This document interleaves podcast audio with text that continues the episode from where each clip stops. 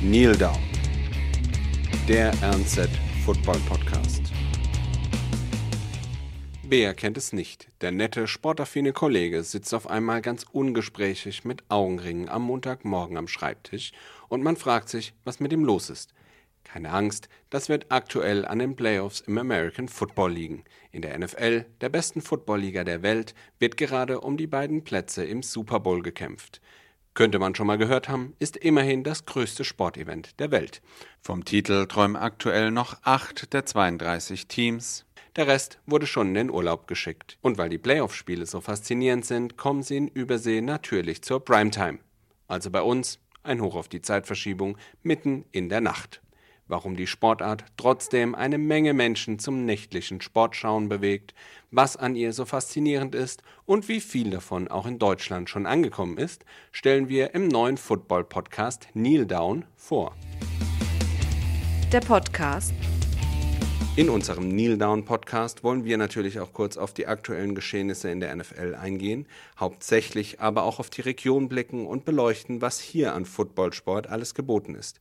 Außerdem schließen wir mit sogenannten Bold Predictions, also gewagten Aussagen zur nächsten Playoff-Runde, an denen wir uns messen müssen. Bevor wir allerdings loslegen und mit Gesprächspartnern aus der Region über Football reden, wollen wir in dieser Folge ganz kurz die Grundlagen erklären. Die Spielidee Gespielt wird auf einem 100 Yard großen Feld.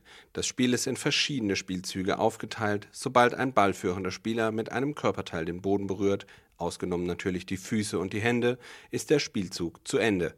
Im Angriff bekommt jedes Team jeweils vier Chancen, den Ball um 10 Yards nach vorne zu bringen. Gelingt das, geht es an Ort und Stelle mit vier weiteren Versuchen erneut los. Gelingt das nicht, ist der Gegner an der Reihe. Es darf maximal einmal nach vorne gepasst werden, ansonsten geht nur das Rückwärtspassen, das man nur in Ausnahmefällen sieht, oder eben das Laufen mit dem Ball. Gespielt wird jeweils viermal 15 Minuten. Die Punktvergabe. Wer in die Endzone des Gegners kommt, der erhält sechs Punkte und die Chance nachzulegen. Dazu darf er entweder aus kurzer Distanz versuchen, für einen weiteren Punkt durch die Torpfosten zu kicken oder er riskiert diesen fast sicheren Punkt und versucht mit einem Versuch über zwei Yards gleich zwei Punkte nachzulegen. Hat ein Team im Spiel drei seiner vier Versuche bereits aufgebraucht, empfiehlt es sich oft, den Ball zu kicken, statt den vierten Versuch auszuspielen. Dabei kann man entweder versuchen, durch die Torpfosten zu kicken und somit drei Punkte zu bekommen, oder, wenn man zu weit entfernt steht, panten, um den Ball möglichst weit weg von der eigenen Endzone zu bekommen und es dem Gegner so umso schwerer zu machen. Die Faszination. Besonders spannend an der Sportart, die Grundregeln sind einfach zu verstehen, die taktischen Varianten aber unzählig. Das brachte der Sportart auch den Spitznamen Rasenschach ein.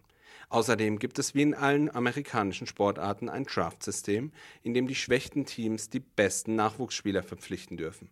Das hilft, um die Liga ausgeglichen zu halten und sicherzustellen, dass kein Team auf Jahrzehnte gesehen schlecht bleibt und eben auch keins auf Jahrzehnte gesehen gut bleibt. Bold Predictions.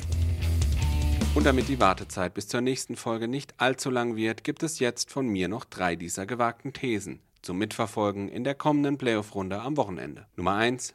Da spielt zugegebenerweise auch ein klein wenig die eigene Vorliebe mit. Die San Francisco 49ers besiegen in der Nacht auf Montag die Dallas Cowboys mit mehr als 15 Punkten Vorsprung. Warum? Einfach weil die 49ers einen Lauf haben und in der Verteidigung unfassbar stark sind. Darum. Nummer 2. Trotz eindeutiger Wettquoten werden die Duelle am Samstagabend und Sonntagnacht unfassbar knapp.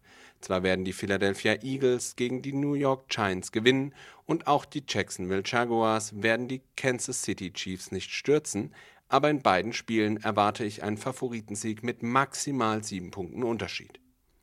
Und zu guter Letzt geht es darum, wie oft der Spielmacher der Cincinnati Bengals von der Verteidigung der Buffalo Bills einen Sack kassiert.